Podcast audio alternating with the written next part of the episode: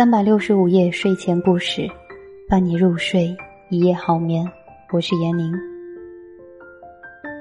去过的地方越多，越知道自己想回到什么地方去；见过的人越多，越知道自己真正想待在什么人身边。今天这一篇文章来自欧阳度，世事无常，轻不可待。前几天一个普通的晚上，因为有些疑惑，想找一个人讨论运营的事，发微信给小胡问他在吗？他回在老家了。为什么呢？怎么说回去就回去了？他回因为爸爸过世了，妈妈很伤心，所以要多陪陪他。突然感到震惊和不解，记得他爸爸身体一直蛮好的，还很年轻，怎么说走就走了？在一个月前，还和小胡商量着创业的事情来着。那时候兴高采烈，对未来充满憧憬。打电话给他，最是伤心的事不愿提起。小胡嗓音嘶哑低沉，如同灰色天空下的行走。听到父亲突然故去，当天的事，夜晚就要乘高铁回家。在列车上的痛苦、绝望、恐惧，如同玻璃中网住的苍蝇，一次又一次的撞击。现在妈妈很伤心，丧事一切安排停当，已过去了好几天，妈妈还是每天以泪洗面，几乎吃不下饭。小胡说：“现在他就是家里的顶梁柱了，一切都要坚强的面对，还是要好好生活。”至少是为了母亲不再伤心，小胡说。一阵沉默，除了节哀顺变的话，我还能说什么呢？一切鼓励的话，在残酷的现实面前，都感觉那么的无力。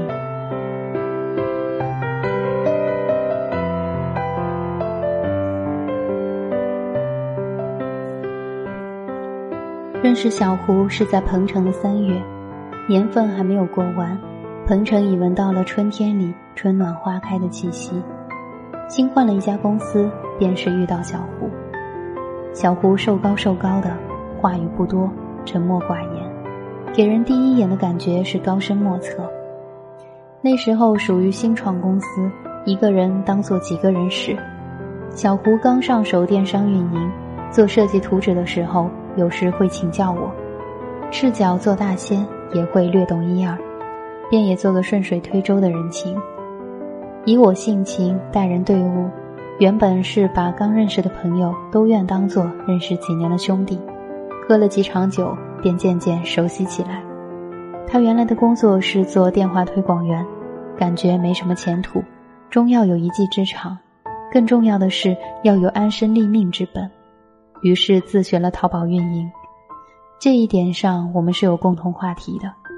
人总是要往前处着眼，且人生本来就是要不停奋斗。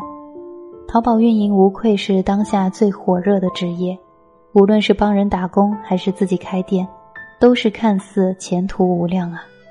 小胡说，有一次同学聚会，有个开淘宝店的土豪，居然年销售额达到了上百万，把钞票甩出来，咔嚓咔嚓作响，神气的样子仿佛两眼放光。他至今还记得土豪的样子，自那以后深受刺激，暗暗发誓一定要做到淘宝类目的前三。我以为认真去做就能实现我的梦，以为写首好歌走路就能抬起头，以为骑摩托车旅行就能变英雄，现在的。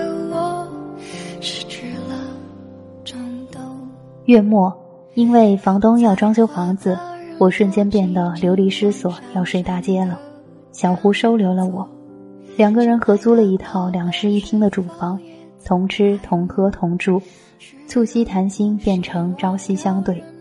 有人说得好，要看一个人的人品，最好是看见他睡觉后的样子。小胡打鼾响彻如云，深圳屋瓦，磨合了一段时间，居然能够适应。堪称是奇迹，是我的睡性太好了，如婴儿般深沉，雷打不动。小胡同学总谈人生理想，畅想着一百万或者一千万以后的生活，热刺不疲。我总打击他，除了买彩票中大奖，我看是绝无这种可能。他对创业很是热情，深夜里想到一个点子，也要把我拉起来马上讨论。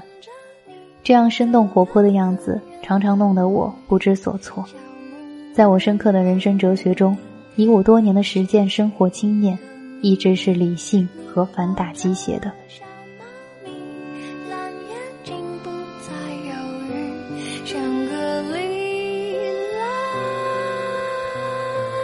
和小胡相处久了，才知道安静的性格只是另一面。小胡爱搞怪，颇多创意的新点子，在设计上对创意和色彩的分辨挺有天赋的。有段时间流行网红，我和小胡打趣，干脆你也做网红算了，开个直播厅可以跳起脱衣舞，收视保证不错。他嘿嘿直乐。一般人考虑做一件不靠谱的事情，笑笑也就过去了。小胡认真去尝试，开了几场直播秀，脱衣跳舞自是不敢，不过在上面阴阳怪气的唱歌，他得意洋洋地告诉我说收获了六万死忠粉丝，我总也不行。后来淘宝运营任务紧，也只得浅尝辄止。那时候小胡已着手准备开启自己的淘宝店。想起了另一件事，是在傍晚，小胡在房间里做了一天的图。而我也被淘宝详情页的文案弄得昏昏沉沉，决定去公园里走走。第一次，两个大老爷们儿在公园里闲逛，旁边莺燕耳语，都是在约会，那种感觉是很奇怪。脚放在湖边，两个人看着深圳的满天繁星，天空很明朗，浩瀚星斗和城市灯光交相辉映，都是单身者联盟，自然谈起过去的情史。他说。过去的女朋友至今让他难忘，因为对他付出的多，而他却没有负到一个男人该有的责任。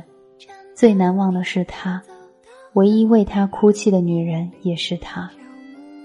可如今分开了，就像小鸟路分两头，各奔东西。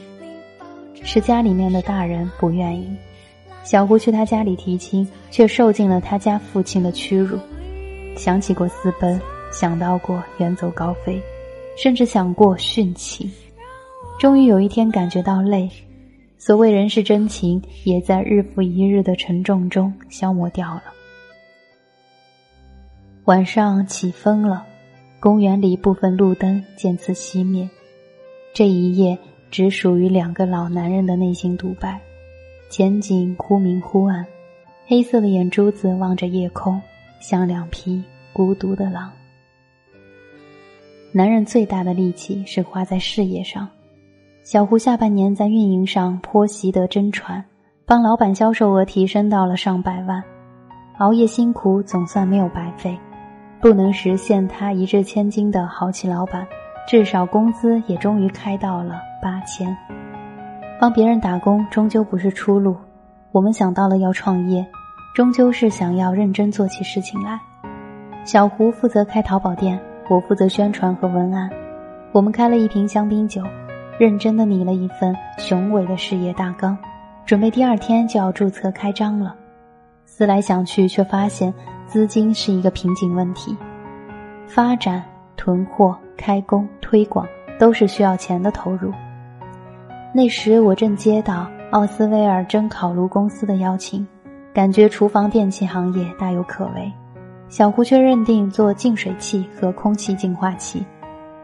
过年的时候，小胡兴冲冲地给我打电话，他说他爸终于开口支持他的事业了，可以投给他二十来万，过年后来深圳可以大干一场。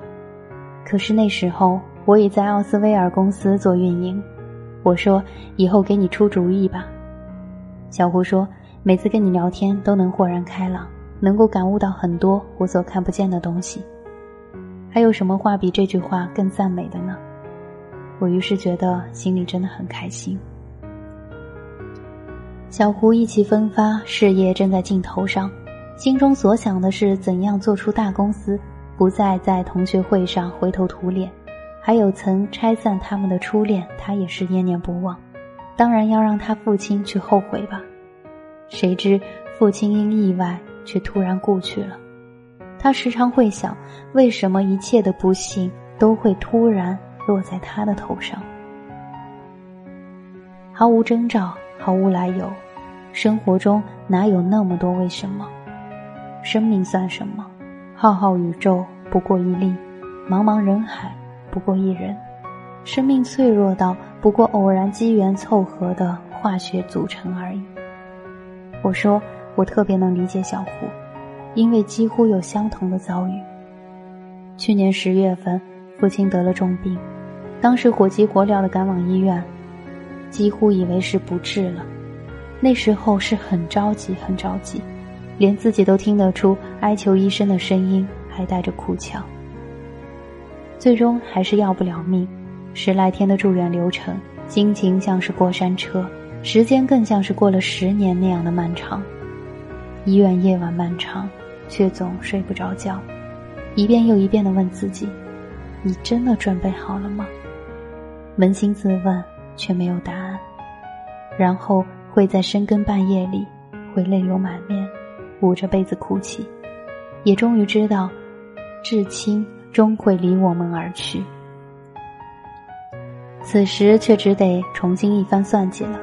首要任务是安抚母亲的情绪。小胡说，可能会将母亲接到深圳来，一边创业一边负担母亲的生活，以免她总孤单和触景生情。万千种办法，总没有一种是周全的。小胡还算是孝子。珍惜身边人吧，人生如同旅程，有人上车，有人下车。过去的人见面就是减法，见一面少一面了。文章来自欧阳度，世事无常，情不可待。如果每年我们回家一趟，那剩下的时间，我们见到至亲的时间，也真的是屈指可数了。不管回家多少次，其实你跟父母在一起的时间，真的是很少很少。所以说。别等到子欲养而亲不待的时候。感谢收听这一期的桑子电台，有空给父母打个电话。祝你好梦，晚安。